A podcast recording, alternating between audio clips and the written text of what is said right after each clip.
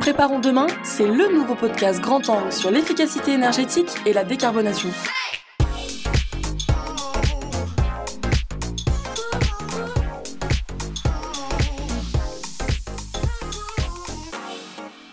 Bonjour à tous et bienvenue dans ce nouvel épisode de notre podcast Préparons demain. Depuis l'automne 2021 et avec la reprise économique post-pandémie, l'Europe subit une crise énergétique sans précédent. En conséquence, une flambée historique des prix des énergies qui touche l'ensemble des consommateurs et qui contraint les différents gouvernements européens à s'attaquer à un défi de taille, la sobriété énergétique. La transition énergétique n'est plus seulement un impératif face à l'urgence climatique, mais une réponse aux enjeux de souveraineté énergétique. Cette citation, extraite de la tribune publiée le 25 juin dernier par les patrons d'Engie, d'EDF et de Total, illustre très justement le changement de paradigme imposé par cette crise énergétique. Privée en grande partie de son accès au gaz russe suite au conflit avec l'Ukraine, une dynamique européenne de sobriété énergétique se met en place pour réduire les consommations énergétiques des entreprises et des ménages. Quelle est la situation en France à date? Quels sont les facteurs qui influent sur cette crise? Et quelles solutions pour lutter contre la hausse des prix Pour y voir plus clair, on reçoit aujourd'hui à notre micro Quentin Delille, Energy Sales Trader chez Engie Entreprises et Collectivités, pour qu'il puisse répondre à toutes nos questions. Bonjour Quentin, et merci beaucoup d'avoir accepté notre invitation. Bonjour Dorine. Si ça te va, euh, on commence directement. Aujourd'hui, on entend beaucoup parler dans l'actualité euh, de hausse des prix de l'énergie. Est-ce que tu peux nous expliquer ce qui se passe concrètement? Alors, effectivement, on, assiste à une envolée des prix de l'énergie, que ce soit sur du gaz, du pétrole euh, et même de l'électricité, du coup. On a aussi toutes les tensions inflationnistes qu'on a pu voir euh, sur différents matériaux, euh, tels que le nickel, le bois ou autres. Et donc, on assiste vraiment à une crise des prix très haussière depuis bah, globalement 2021. Il faut dire qu'on est parti d'une euh, période où les prix de l'énergie étaient très bas avec euh, ce qui s'est passé au niveau de la, pandémie de Covid en 2020. Et du coup, on a connu ensuite les effets de relance avec euh, l'arrivée des vaccins. On a connu une, vague de froid aussi en 2020, au printemps 2021 qui a énormément impacté les marchés gaziers. Et puis 2022, finalement, bah, c'est aussi le début du conflit entre la, entre la Russie et l'Ukraine euh, qui a fortement perturbé les marchés gaziers. C'est toute l'actualité aussi que l'on a euh, sur les centrales nucléaires et qui du coup entraîne une très forte hausse des prix euh, du gaz et de l'électricité en Europe. Et du coup, est-ce que cette hausse des prix, elle concerne toutes les énergies? Enfin, Ou est-ce qu'on peut voir des différences entre l'électricité, le gaz ou autre? Alors, ce qu'il faut voir, c'est que la hausse des prix est identique pour le gaz que pour finalement l'électricité. Euh, c'est euh, du coup, globalement, il y a une certaine corrélation qu'il y a entre le marché de l'électricité et le marché du gaz. Euh, mais ce qu'il faut voir, c'est que les tensions sont à la fois sur chacun des marchés. les tensions qui sont sur le gaz concernent toute l'activité des stockages, les flux d'approvisionnement en provenance de Russie, mais également tout ce qui est gaz naturel liquéfié ou autre. Et puis toute l'activité du nucléaire avec bah, du coup les incidents de production, les baisses de production pardon, des centrales nucléaires, que ce soit pour cette année ou même peut-être pour l'année prochaine. Donc on est dans un contexte de hausse des prix, mais à quoi on peut s'attendre pour les prochaines années? Est-ce que ça va continuer de monter? Est-ce qu'on peut euh, euh, attendre une baisse? Qu'on a un peu de visibilité sur, euh, sur comment ça va évoluer? Alors, on a une certaine visibilité déjà d'une part des prix, c'est-à-dire qu'aujourd'hui, on on peut connaître son prix pour l'année 2023, 2024, voire même 2025 en fonction des différents contrats. Donc on voit que, euh, par exemple, un contrat en 2025, que ce soit pour du gaz ou pour l'électricité, est moins cher qu'un contrat actuellement pour 2023. Euh, Donc cet effet, c'est en fait de dire qu'il y a beaucoup d'effets de tension qui sont réellement présents sur le marché aujourd'hui, qui pourraient disparaître dans le temps et du coup entraîner une baisse des prix. Euh, par exemple, on pourrait imaginer qu'on ait un retour d'une très bonne disponibilité des centrales nucléaires à partir de 2025, ce qui justifierait d'avoir des prix moins élevés que ce qu'on a aujourd'hui. Après, il y a toute la, distinction entre les prix qui sont aujourd'hui pour demain, c'est-à-dire un peu ce qu'on appelle le marché spot, euh, c'est-à-dire de, de, pouvoir consommer l'énergie directement demain pour une chaîne de production, et les prix que l'on peut anticiper pour plus tard certains acteurs du et acheteurs des marchés de l'énergie bénéficient encore aujourd'hui de prix bas qu'ils ont pu sécuriser avec leurs différents contrats euh, durant les années 2020-2021 et qui du coup ne subissent pas forcément la, crise des prix de la même façon. Euh, donc en fait on parle à ce moment vraiment d'anticipation et donc avoir une certaine visibilité, il est très difficile de faire de la prévision, puisque ça reste des marchés financiers avec un risque d'imprévisibilité, comme, tout comme par exemple ça peut être un risque réglementaire ou un nouvel incident technique euh, qui du coup mettrait à mal les prix. Et donc on ne peut pas dire qu'on aura une baisse des prix de l'énergie ou même bien une hausse des prix de l'énergie dans quelques mois. Mais du coup, très concrètement, Aujourd'hui, on, peut s'attendre à ce que cette situation perdure dans le temps et que cette hausse des prix euh, continue encore, euh, enfin, en tout cas que les prix restent à ce niveau-là pendant encore euh, quelques années. Quoi. Tout à fait. Un retour à des prix pré-crise de 2021 au niveau des prix d'énergie est très peu probable à l'heure actuelle dans les conditions du marché que l'on connaît actuellement. Et du coup, pour repartir un peu sur euh, la base, euh, est-ce que tu peux nous expliquer concrètement aujourd'hui comment se construisent les prix de l'énergie et quels sont les, facteurs qui peuvent influer, même si on a déjà un peu parlé, mais qui peuvent influer sur la construction de, des prix pour aboutir euh, à un euro au mégawattheure? Alors, pour expliquer finalement l'évolution des prix de l'énergie, il y a toute la partie déterminant, c'est-à-dire la volatilité, déterminants qui vont créer finalement les évolutions de prix on a tout le système d'offres et de demande. Tout simplement, sur une partie, euh, par exemple, de gaz, on a une certaine offre qui, bah, par exemple, avec la Russie, est en train de diminuer actuellement, euh, du gaz pour l'Europe de l'Ouest, et avec une demande qui est quasiment constante, voire même croissante en fonction de ce qui se passe. Donc il y a tout le facteur offre-demande qui va jouer au quotidien. Après, il y a différents événements qui vont pouvoir se mettre en place avec tout ce qui est aspect euh, météorologique. Une vague de froid euh, intense, euh, par exemple en 2021, au, moment du printemps, a fait énormément baisser les stockages de gaz, qui a entraîné une hausse des prix qui, a, qui a perduré sur toute l'année.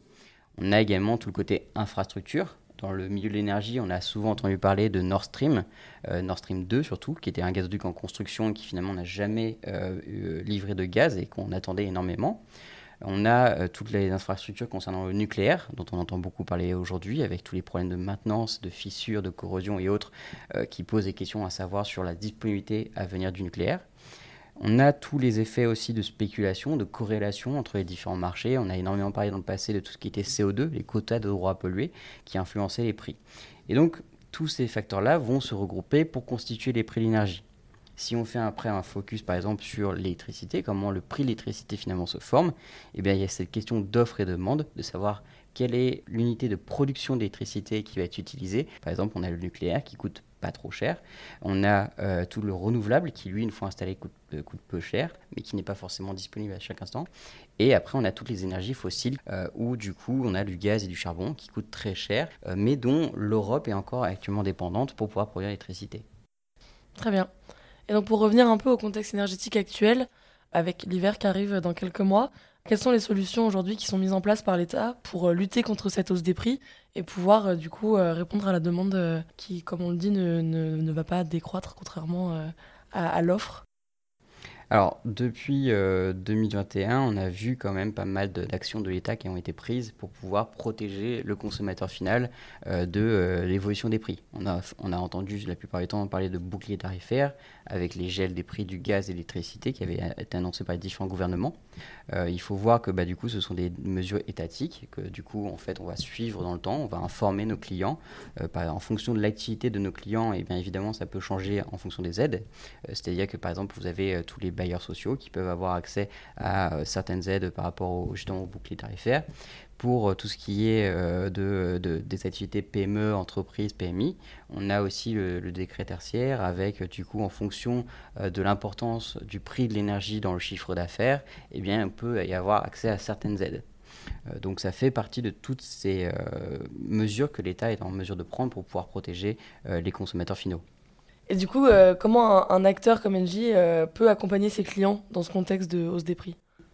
Alors, je pense que d'une part, il y a déjà aussi un net besoin d'information.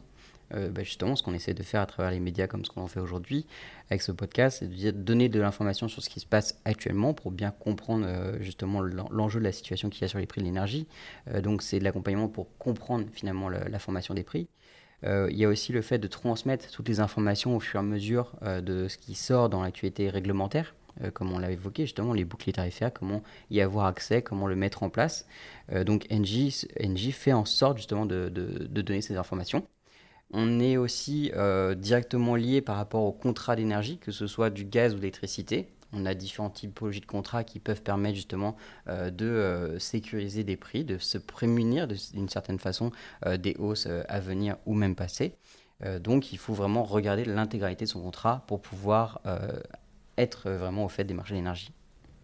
Et du coup, pour les gens qui nous écoutent, que ce soit des industriels, des, acteurs publics ou des entreprises, aujourd'hui, quelles stratégies ils peuvent adopter pour avoir de la visibilité sur ces prix de l'énergie et pour se prémunir autant qu'ils peuvent contre ces hausses des prix? Justement, par rapport à, ces fameux contrats dont on parlait avant, c'est-à-dire qu'il y a de l'anticipation. ce sont des contrats qui permettent parfois d'acheter sur plusieurs années un certain prix, de bloquer ce prix. Euh, donc, euh, si les, prix montent, bah, c'est du coup un prix qui a été favorable. Si les prix baissent, c'est un manque d'opportunité, mais du coup, on est protégé contre la volatilité des cours. Après, il y a tout type de contrats en fonction des différents acteurs qui peuvent être des contrats à prix indexé qui permettent de construire son prix au fur et à mesure dans le temps. C'est-à-dire que tout à l'heure, on, parlait justement de prix pour 2024, 2025 qui sont moins chers que les prix de 2023 aujourd'hui. Bah, ça permet de sécuriser une partie de ces prix-là et de construire au fur et à mesure son prix dans le temps, d'être vraiment en, vigilance et dans l'anticipation de façon à, à construire ses budgets d'énergie. Donc en fait, on invite vraiment les, nos clients à, discuter avec leur interlocuteur commercial euh, de façon à construire finalement ces stratégies, euh, soit avec euh, du prix fixe, soit avec des prix indexés, comme qu'on disait, qui permettent finalement de se prémunir à partir d'aujourd'hui d'évolution défavorable des prix dans le temps. Et du coup, dans, dans le contexte actuel, on voit, enfin dans l'actualité, pas mal de prises de parole de la part d'Engie sur le sujet. Est-ce que tu peux nous en dire un peu plus? Alors, globalement, on a pu voir aussi la, tribune hein, qui, a, fait euh, au courant juin, où du coup EDF, Total et Engie prenaient la parole justement par rapport à la crise des prix de l'énergie que l'on vit actuellement, euh, sur le fait que euh, l'hiver à venir pourrait être très compliqué. si par exemple on avait une vague de froid ou, ce genre de choses, on pourrait du coup avoir des difficultés. On a énormément parlé à ce moment-là de sobriété énergétique. C'est-à-dire d'optimiser au mieux ses consommations. On parle même de réduction de consommation. Euh, donc il y a pas mal d'éco-gestes à pouvoir faire, par exemple pour le particulier, mais également par rapport aux industriels, aux collectivités ou autres, de voir quelles sont euh, les périodes où on peut moins consommer, euh, consommer moins cher ou consommer tout simplement moins. Tout ce qui est économisé, par exemple en termes de gaz, pour pouvoir produire l'électricité si les centrales nucléaires ne sont pas forcément disponibles, et ben le gaz qui est économisé à partir d'aujourd'hui pourra être utilisé, par exemple, pour l'hiver prochain, pour pouvoir produire l'électricité à ce moment-là, en, en cas d'évolution défavorable de la situation. Très bien. Eh ben, merci beaucoup, Quentin. Le défi que représente cette crise énergétique va être déterminant pour la transition énergétique de l'Europe. Là où les enjeux climatiques n'ont pas suffi, la crise ukrainienne devrait au moins permettre l'émergence d'une stratégie en faveur de la sobriété énergétique. Une opportunité qu'il est plus qu'urgent de saisir. Ainsi, le 14 juillet dernier, Emmanuel Macron annonçait un plan de sobriété énergétique qui sera dévoilé d'ici la fin du mois de septembre. L'objectif Consommer moins. Il revient ainsi à tous, gouvernements, énergéticiens, entreprises, ménages, d'agir collectivement pour réduire nos consommations d'énergie et accélérer la transition énergétique.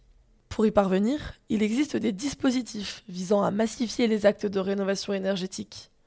Dispositifs des certificats d'économie d'énergie, crédit d'impôt pour la transition énergétique ou encore aide de l'ADEME, les initiatives sont nombreuses et devraient s'intensifier encore dans les mois à venir l'occasion pour tous les consommateurs d'améliorer leur performance énergétique et ainsi de mieux maîtriser leurs dépenses grâce à ces aides et ces financements publics. Nous arrivons à la fin de ce podcast. Merci à vous de nous avoir écoutés. On espère que celui-ci vous a plu. Et merci à toi, Quentin, d'avoir accepté notre invitation et d'avoir répondu à toutes nos questions. Merci Dorine, merci pour ton accueil et merci à Certinergie pour l'invitation. Et on se retrouve très bientôt pour un nouvel épisode de Préparons demain.